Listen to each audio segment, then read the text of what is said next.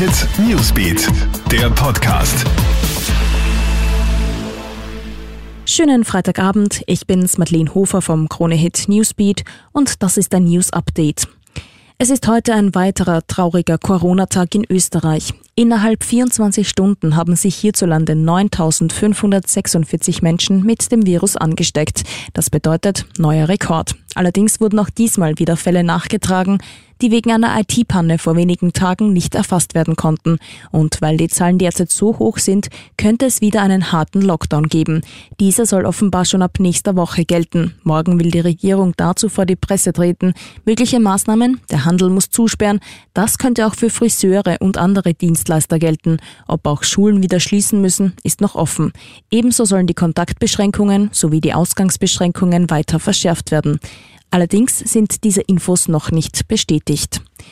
Nach dem Terroranschlag von Wien wird aktuell gegen 21 mögliche Mittäter ermittelt. Das hat heute die Wiener Staatsanwaltschaft auf einer gemeinsamen Pressekonferenz mit der Polizei bekannt gegeben.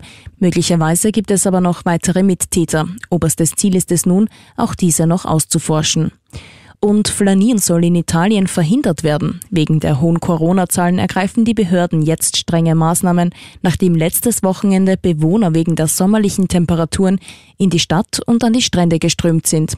In einigen norditalienischen Regionen dürfen Menschen ab morgen nicht mehr in den Stadtkernen spazieren, Strände werden zudem geschlossen und Sport in Parks ist nur dann erlaubt, wenn der Mindestabstand eingehalten werden kann. In Rom wird zudem auch der Zugang zu Einkaufsstraßen kontrolliert.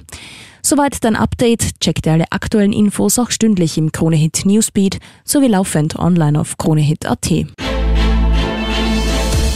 Kronehit Newsbeat, der Podcast.